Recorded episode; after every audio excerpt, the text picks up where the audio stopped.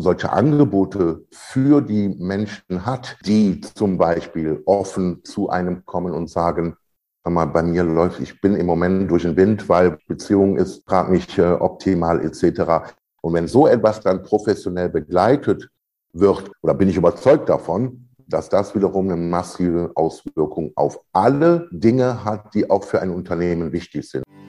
Zurück ins Beziehungsglück.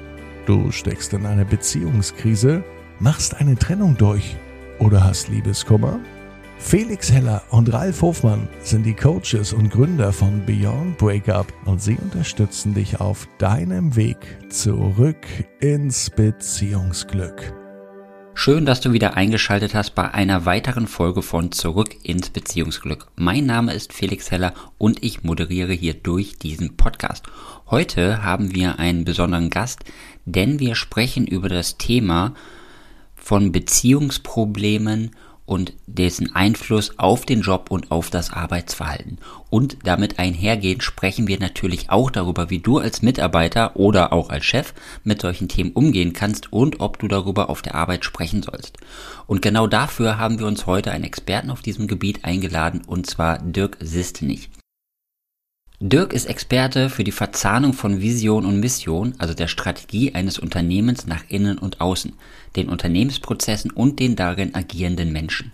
Dabei bedient er sich mit großer Leidenschaft den modernsten Persönlichkeitsprofiling-Erkenntnissen, immer mit dem Ziel, die richtigen Mitarbeiterinnen an den für sie motivational richtigen Positionen zu haben. Er hat sich vom angestellten Unternehmensberater zum HR Director im Konzernwesen und heute mit über 380 Millionen Euro Verschwendungseinsparungen bei Kundenunternehmen zu einem der erfolgreichsten Unternehmensentwickler im deutschsprachigen Mittelstand gemacht.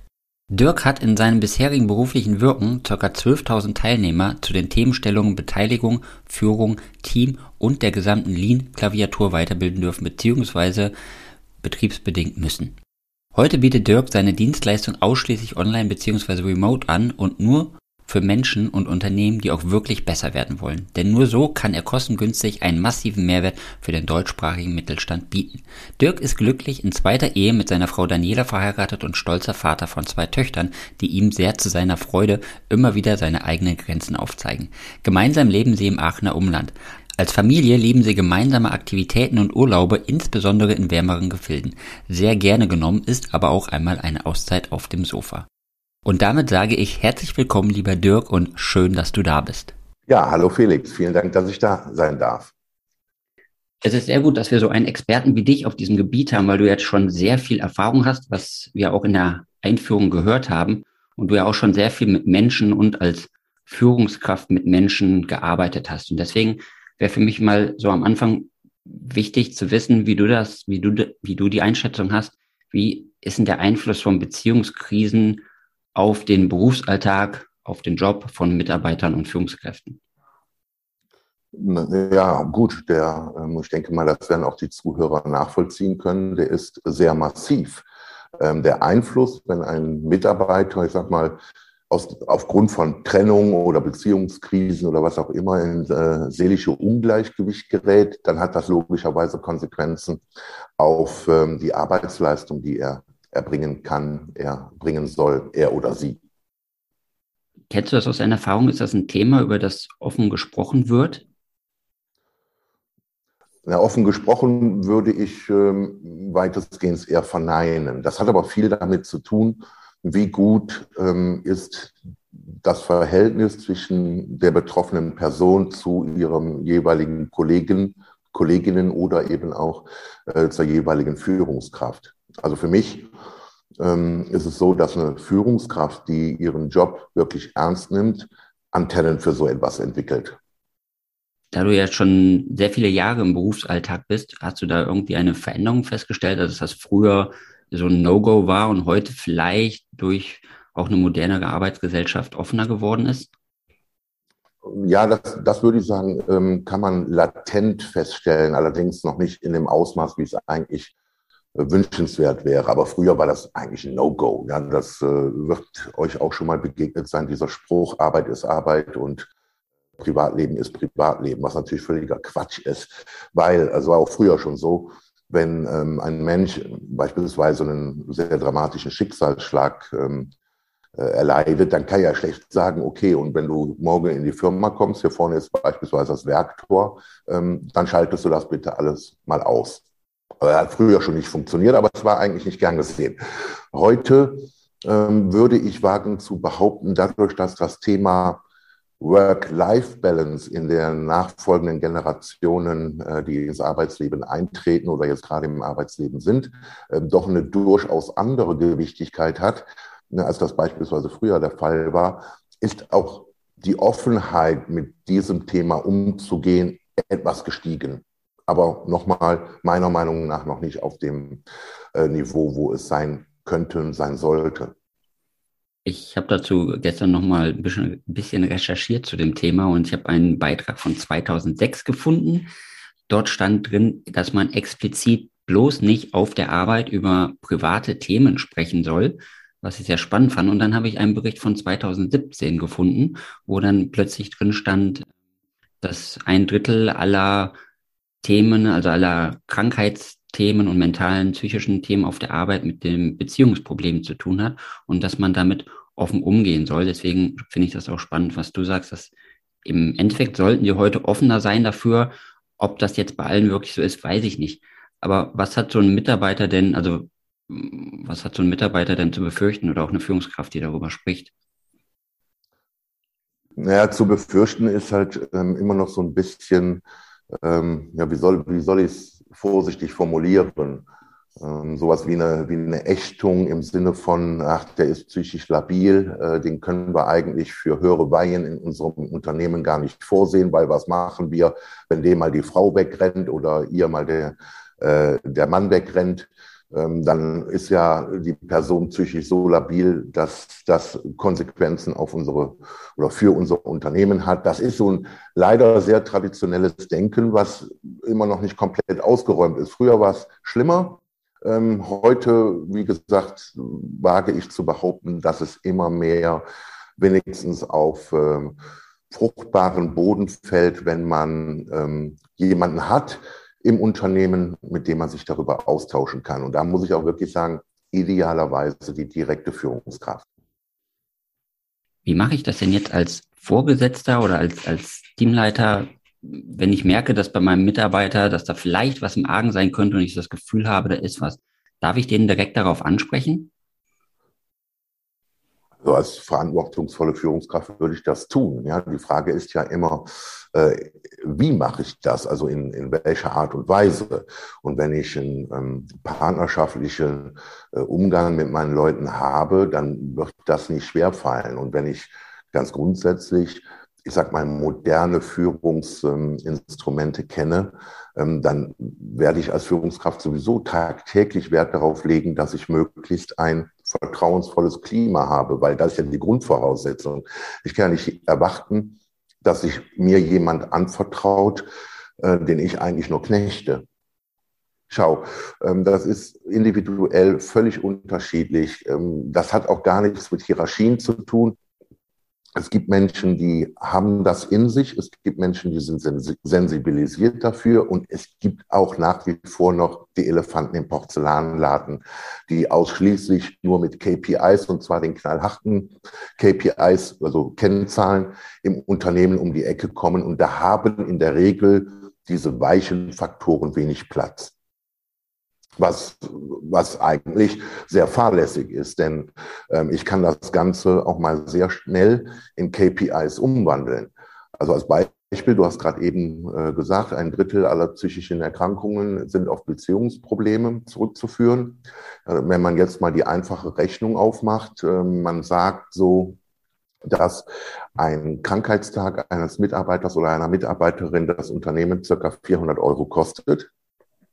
Du, du sagst, äh, ein Drittel aller psychischen Erkrankungen sind auf Beziehungsprobleme zurückzuführen. Dann kann man ja mal folgende Rechnung aufmachen. Wir haben im Jahr 2020 Kosten für Arbeitgeber, also Krankheitskosten für Arbeitgeber in Summe von 72 Milliarden Euro gehabt.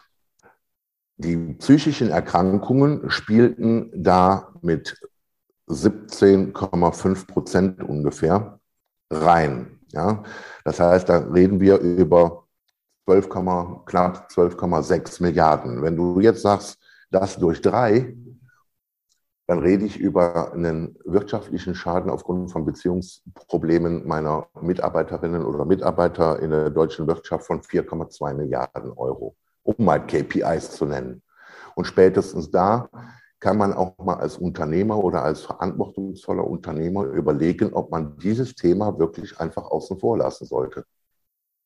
Ich würde es eher jedem Unternehmer dringend ans Herz legen, äh, sich dieses Themas anzunehmen. Das kann man natürlich, da machen wir uns mal nichts vor, auch nur begrenzt. Aber ich habe eben schon mal Work-Life-Balance angesprochen. Wenn ich natürlich eine Arbeitskultur habe im Unternehmen, wo es völlig normal ist, dass meine äh, Mitarbeiterinnen und Mitarbeiter 50, 60 Stunden die Woche arbeiten sollen, dann ist das natürlich der einer etwaigen Work-Life-Balance nur bedingt zuträglich. Das heißt, auch da kann ich durch die Flexibilisierung der Arbeitszeit und nehmen wir mal ähm, was Positives aus der äh, Pandemiezeit mit. Wir haben, was für viele Unternehmen völlig unmöglich war, dass so viele Menschen im Homeoffice beispielsweise arbeiten. Das ist auch nicht für jeden ein Segen, das will ich gar nicht sagen. Aber wenn ich als Unternehmer oder auch als Führungskraft in der Lage bin zu sagen, hör mal zu, lieber Mitarbeiter A oder Mitarbeiterin B, wann ihr das macht, ist mir völlig egal ja, das, was ihr tun sollt, sondern wir machen Meilensteine, wir legen Meilensteine fest, bis wann es fertig sein soll. Und ob ihr das um drei Uhr nachts macht oder in den Regelarbeitszeiten, natürlich ist das nicht in jedem Job möglich, aber in vielen ist das möglich. Wenn ich dieses Angebot nur alleine schon mache, heißt das ja, ich gebe meinem Mitarbeiterin, meiner, meinem Mitarbeiter ein gewisses Maß an Freiheit, sich selber zu organisieren seine Work-Life-Balance viel mehr eigenständig organisieren zu können und nicht immer fremdbestimmt. Und da wage ich mal die These, dass das mit Sicherheit sich positiv auswirkt auf unterschiedlichste Dinge. Einmal natürlich auf die Beziehung der Person, aber eben auch auf die emotionale Verbundenheit der Mitarbeiterin, des Mitarbeiters zum Unternehmen wenn man mir so etwas ermöglicht. Und da bin ich dann wieder bei meinem Hauptthema, denn bei mir geht es darum, dass ich Unternehmen helfe, besser zu werden. Und das ist am einfachsten mit Menschen, die emotional eine hohe Verbundenheit zu ihrem Arbeitgeber haben. Das sind in Deutschland leider nicht ganz so viele. Ja, finde ich sehr wichtig, dass du das sagst. Und genau deswegen, weil du ja sagst, du arbeitest im Mittelstand, du warst aber auch schon HR-Director im Konzern, ist für mich ja. Die Frage, wie hattest du damals die Verbindung zu deinen Mitarbeitern? Also ist das ein Unterschied, ob ich jetzt im Großkonzern tätig bin oder ob ich im Mittelstand tätig bin? Und wenn ja, wie hast du es geschafft, sozusagen so ein familiäres Verhältnis oder so eine persönlicher, nähere Beziehung aufzubauen zu den Mitarbeitern? indem man, indem man sich kümmert und indem man in so etwas Zeit investiert. Schau, ein großer Konzern ist im Grunde auch nicht großartig anders als äh, ein Mittelständler, weil ein großer Konzern ist unterteilt in mehrere Units. Und die einzelnen Units, die haben dann in der Regel schon wieder äh, eine Größe äh, von einem KMU. Aber natürlich, je größer ich werde und ähm, oder je größer das Unternehmen und je höher die Position ist, die ich im Konzern innehabe, ähm, desto schwieriger fällt es mir natürlich rein zeitlich schon gesehen, manchmal eben auch örtlich gesehen, ähm, diese, diese Kontaktpflege äh, zu gestalten. Also ein Beispiel damals in meinem Konzern, ähm, die Position, die ich da inne hatte, war halt, dass ich für unterschiedliche Standorte, äh, die in Europa verteilt waren, zuständig war. Das dürfte rein logistisch jedem einleuchten, dass ich da nicht mit jedem Mitarbeiter und jeder Mitarbeiterin ähm, an, der, an der Basis äh, ja ein, ein vertrauensvolles Verhältnis hatte, aber, haben konnte. Aber ähm, ich habe natürlich noch eine Führungsriege dazwischen gehabt. Ja? Und das heißt, ich hatte dann lokal zum Beispiel auch äh, Personalverantwortliche und die habe ich fit gemacht. Die habe ich fit gemacht ähm, in den ja, Führungs, äh, modernen Führungsinstrumenten und habe mir auch berichten lassen. Und da ist auch durchaus schon mal vorgekommen, dass mir dann berichtet wurde, hier der Kollege Meier Müller-Schulze äh, aus der Schweißerei, der hat das und das Problem. Und ich habe dann durchaus immer nachgefragt, okay, was für ein Angebot konnten wir ihm machen? Ja, alleine schon diese Kultur dann von oben nach, äh, nach unten weiterzugeben, ähm, sorgt eben dann dafür, dass ich meine Führungskräfte, die mir unterstellt waren, die wiederum dann als Multiplikatoren wirken sollten, ähm, quasi diese Kultur mit auf den Weg gegeben habe, dass das unbedingt erwünscht ist, dass sie sich um ihre Leute kümmern.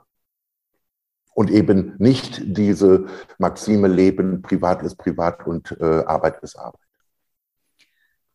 Und jetzt, wo du das mit den KPIs gesagt hast, also es ist ja einmal der Betrag, den du eben auch schon ausgerechnet hast, der auf die Gesamtwirtschaft zurückfällt. Jetzt ist es ja nicht nur so, dass der Mitarbeiter vielleicht ein paar Tage ausfällt oder manchmal auch sogar ein paar Wochen. Was hat das denn für einen, für einen langfristigen Impact auf so ein Unternehmen? Weil wenn jemand nicht bei der Sache ist und immer wieder an sein Thema zu Hause denkt, was hat das langfristig für Auswirkungen auf ein Unternehmen? Ja, das ist jetzt die natürlich die spannende Frage, wie ist das Unternehmen ganz grundsätzlich oder welches, welche Werte und welches Menschenbild hat das Unternehmen ganz grundsätzlich? Lasse ich meine Mitarbeiter damit alleine, ähm, dann kannst du auf kurz oder lang davon ausgehen, dass äh, so Sachen natürlich wie äh, Krankheitstage sich eher erhöhen werden als äh, verringern. Ähm, Habe ich aber genau das umgekehrte Bild äh, oder vermittle ich die umgekehrten Werte, nämlich ich als Arbeitgeber oder als Unternehmen. Ähm, wir, wir kümmern uns, wir gucken, dass wir im Rahmen unserer Möglichkeiten äh, dir alles ermöglichen, um da möglichst ähm, charmant durch diese Krisenphase zu kommen und geben dir vielleicht sogar noch Support an die Hand. Dann kannst du sicher sein, dass sich ähm, der Krankenstand insgesamt wenigstens bezogen auf dieses Thema ähm, drastisch verringern wird. Dann bin ich wieder bei den KPIs, äh, weil da geht im Unternehmen äh, in der Regel drum, ja, Kosten einsparen. Und das sind eben Kosten, die ich einspare, wenn ich meine Leute ähm, da unterstütze. Nochmal im Rahmen der Möglichkeiten, die ich habe. Und da muss man fairerweise auch sagen, ein Mitarbeiter oder eine Mitarbeiterin muss sich dann natürlich auch wirklich helfen lassen. Ja, nicht jeder ist ja von seinem Typus Mensch so, dass er sagt, oh, ähm, jo, da lasse ich mir jetzt helfen, weil viele das dann auch noch für sich so deklarieren. Also wenn ich damit jetzt zu meinem Chef gehe oder denen das so offenbare, äh, dann bin ich ja eine Lusche. Mhm. Was, was vollkommener Quatsch ist, weil ähm, also ich mag, es mag ja sein, dass es beispielsweise 20-jährige Menschen gibt, die dann auch nicht dran glauben, dass man auch mal Krisen durchläuft. Aber ähm, jemand in meinem Alter, ich bin jetzt 50, ähm, wenn ich äh, eins gelernt habe, Krisen gibt es äh, oder kommen genauso stetig wie, wie Erfolge. Und äh, je mehr ich mich damit beschäftige, wie ich auch gut durch Krisen komme, desto ganz grundsätzlich glücklicher bin ich in meinem Leben. Weil die ja. mich dann eben, je mehr Erfahrung ich damit habe, nicht jedes Mal äh, völlig umhauen. Hast du einen Hinweis oder einen Tipp für Mitarbeiter oder auch Führungskräfte, die bis heute noch Schwierigkeiten haben, über sowas zu reden und auch zuzugeben, dass vielleicht mal persönliche Krisen haben, wie sie persönlich auch daran wachsen können oder wie sie persönlich damit umgehen können im Unternehmen? Ja, ähm, also insbesondere für die, die ganz grundsätzlich kritisch äh, solchen Themenstellungen, solchen in Anführungsstrichen weichen Themenstellungen gegenüberstehen, äh, denen kann ich einfach nur den Tipp geben, zwingt euch selber einmal, sich auf solche Themen einzulassen. Also zwingt euch selber mal, sich damit zu beschäftigen, weil das ist mein, meine Erfahrung ich habe ganz viele Themenstellungen schon äh, in meinem beruflichen Leben gehabt, wo meine Gegenüber eigentlich erstmal gar nicht so glücklich waren, dass ich mit diesen Themenstellungen um die Ecke gekommen sind. Ich sie aber trotzdem in Anführungsstrichen genötigt habe, sich damit mal auseinanderzusetzen. Und ich habe von keinem einzigen nachher gehört, dass er gesagt hat, also das hat mir jetzt gar nichts gegeben. Was sollte dieser Quatsch? Sondern eher so, ähm, eher so wie so ein Aha-Erlebnis. Wow, hätte ich gar nicht gedacht, dass mich das auch persönlich weiterentwickelt, wenn ich mich mal mit diesen, in Anführungsstrichen, weichen ähm, Themen beschäftige. Hast du auch persönlich den Eindruck, dass auch diese Pandemie, die gerade draußen äh, tobt, ob die einen Einfluss auf äh, die Beziehungskrisen und vor allem auch das Homeoffice auf die Beziehungsthemen zu Hause hat? Ja, da bin ich, da bin ich ein bisschen zwiegespalten. Also da ist ja auch immer so die Frage, wenn man, da gibt es ja viele Zahlen, die äh, veröffentlicht werden. Ne? Ähm, ist ja immer die Frage, mit welcher Brille will ich jetzt gerade drauf gucken. Aber natürlich ist das eine Herausforderung oder es ist erstmal was ganz anderes, ähm, erstmal ein großer Unterschied, wie sieht denn mein Homeoffice aus? Also befinde ich mich da mit meiner Familie in einer Zwei-Zimmer-Wohnung äh, oder meinetwegen Drei-Zimmer-Wohnung oder habe ich ein, ein großes ähm, Einfamilienhaus, wo sich jeder gut aus dem Weg gehen kann? Das spielt mit Sicherheit eine Rolle.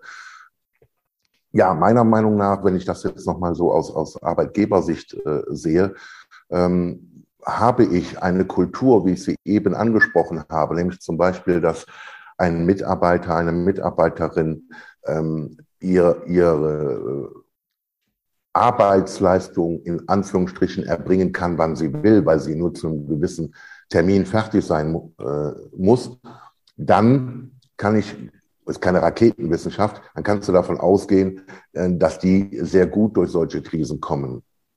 Auf der anderen Seite sehe ich natürlich auch die steigenden Zahlen, wenigstens die, die veröffentlicht werden, und um so Themen wie häusliche Gewalt. Da wird man dann auch anders. Ähm, die Wahrheit wird wahrscheinlich irgendwo in der Mitte liegen. Und natürlich kann auch ein Arbeitgeber nicht, nicht äh, äh, alle Eventualitäten abfangen. Aber es ist eben eine Frage erstmal, welche Werte habe ich als Unternehmer? Welche Werte habe ich als Unternehmen?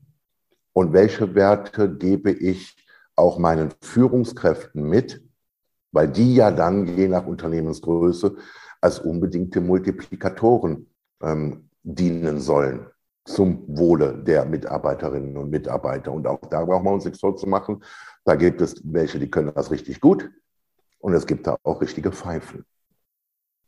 Um nochmal auf dieses Thema Homeoffice zurückzukommen. Ich meine, du arbeitest ja auch remote, das haben wir ja schon in der ja. Einführung gehört. Und erstmal, Du glaubst, das hat einen positiven Einfluss auf deine Mitarbeiter, auf deren Leistungsfähigkeit auch, dass sie sozusagen im Homeoffice arbeiten können oder dürfen? Ja, ja. Also bei, bei, äh, bei uns ist das auf jeden Fall so. Ähm, aber es bedingt natürlich eine Sache und das erlebe ich eben auch oft bei meinen Kunden. Ähm, also ich wage zu behaupten, dass ich verdammt gut einschätzen kann, wenn ich ein Arbeitspaket zu einem, äh, einer Mitarbeiterin oder einem Mitarbeiter von mir gebe, dass ich verdammt gut einschätzen kann, wie lange braucht man dafür. Das erlebe ich in der Realität äh, bei Kundenunternehmen manchmal auch völlig anders. Und aus dieser in Anführungsstrichen Unwissenheit, wie lange braucht man jetzt wirklich dafür, werden Arbeitsverdichtungspläne gemacht, wo ich mir nur noch an den Kopf fassen kann. Und Arbeitsverdichtung wiederum erhöht natürlich das Stresslevel ungemein. Und da kann man sich dann natürlich vorstellen, im Homeoffice, jetzt sage ich mal, ich bin äh, Mitarbeiter, äh, bin im Homeoffice und kriege Arbeitsverdichtungspakete von meinem Vorgesetzten noch und nöcher, dass das natürlich mitunter sehr negative Auswirkungen auf meine Beziehung hat, weil auf einmal dieser Arbeitsdruck und Stress zu Hause bei uns in der Wohnung oder im Haus stattfindet. Ähm, das kann nur kontraproduktiv sein. Deswegen mein Tipp auch an alle Unternehmer und Unternehmerinnen, es ist keine Schande, wenn man nicht auf die letzte Minute genau abschauen kann, äh, absehen kann, wenn ich einem Kollegen oder Kollegin eine Aufgabe gebe, wie lange man dafür braucht. Aber dann kann ich es wenigstens mal erfragen. Und zwar nicht dann sagen, okay, der sagt mir jetzt, der braucht da drei Wochen für, da machen wir mal zwei draus. Ja, sondern das hat ja eben auch etwas mit Vertrauenskultur zu tun. Und dann bist du wieder bei diesen ganzen weichen Faktoren, die oft immer noch unterschätzt werden. Diese ganzen Kulturthemen haben so einen massiven Einfluss darauf, wie gut eigentlich ein Unternehmen funktioniert. Und auch das kannst du am Ende des Tages wieder an KPIs ablesen. Ja, also wenn du, wenn man sich von manchen Unternehmen die Fluktuationsquoten anguckt, die die haben, da wundert es mich, dass die sich allen Ernstes noch dahinstellen und über Fachkräftemangel jammern. Mhm. Wenn ich noch nicht mal in der Lage bin, äh, die, die ich habe, gut zu behandeln und vor allen Dingen ans Unternehmen zu binden. Ich ähm, wollte gerne nochmal jetzt für dich privat, weil du hast ja auch gesagt, dass du verheiratet bist, zwei Kinder hast und du bist ja selber Unternehmer. Wie gehst du denn mit dieser Situation um? Also wie schaffst du das, dass äh, deine Ehe so gut funktioniert, dass, äh, dass das Zusammenleben mit deiner Familie so super funktioniert, obwohl du Unternehmer bist, vermutlich auch viel zu tun hast und dich um deine Mitarbeiter kümmerst? Was hast du denn für Tipps sozusagen für Unternehmer, die da eine gewisse Herausforderung haben, das alles zu managen? Ist, ja, aber Felix, das ist ähm, noch gar nicht so lange her, dass meine komplette Familie jetzt vor einer neuen Situation stand. Warum? Weil bis vor zwei Jahren war ich immer unterwegs. Ich war immer beim Kunden. Das hatte in der Konsequenz, dass ich teilweise 200 Nächte im Jahr nicht zu Hause war, weil ich halt irgendwo bei Kundenunternehmen im deutschsprachigen Raum unterwegs war. Und auf einmal kommt der Dirk auf die Idee und bietet seine Dienstleistung mit seinem Team komplett remote an. Mit der Konsequenz, der ist gar nicht mehr weg. Das war natürlich auch für meine Familie äh, eine Umstellung. Ähm, aber das ist äh, gut gelungen, weil auch da ist es immer eine Frage äh, des Respekts und der, der, klar, der Fürsorge als Vater, aber eben auch der Freiräume ähm, den anderen zu lassen. Jetzt sind wir durchaus in der privilegierten Situation, dass wenn ich Homeoffice mache, ich dann auch im Haus äh, mein eigenes Büro noch habe, wo ich dann im, äh, die Türen zumachen kann und sagen, ich möchte jetzt erstmal die nächsten zwei Stunden nicht gestört werden. Das ist auch für meine Kinder kein Problem, weil die sagen, ja, lieber störe ich den zwei Stunden nicht am Tag, anstatt dass er wieder weg ist. Ja, das ist, ähm, also die, äh, im Grunde profitieren wir alle davon. Wir profitieren sowieso nicht nur als Familie davon, sondern eben auch unsere Kunden profitieren massiv davon. Ja, danke dafür. Wo können unsere Hörer denn mehr über dich erfahren, wenn sie gerne mal mit dir in Kontakt treten möchten?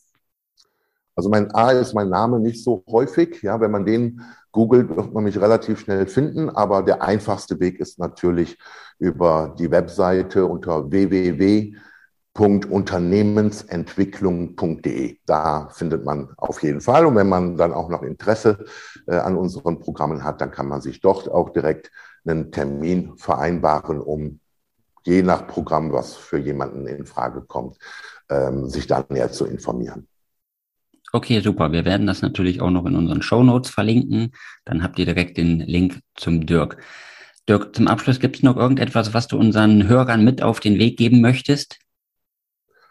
Ja, ich finde dieses Thema, ähm, Felix, was ihr da anbietet, ich finde das wirklich massiv interessant und ich werde auch ähm, in den nächsten Terminen, die ich so mit meinen Bestandskunden habe, wenigstens mal darauf hinweisen, weil das für mich wirklich ein weiterer guter Schlüssel ist, um Dinge im Unternehmen zu optimieren. Also ich finde euer Angebot ganz toll. Super, vielen Dank. Wie du gestärkt aus einer Trennung herausgehst oder eine Beziehungskrise erfolgreich meisterst, verraten dir Felix Heller und Ralf Hofmann. Vereinbare jetzt einen kostenlosen Beratungstermin unter www.beyondbreakup.de.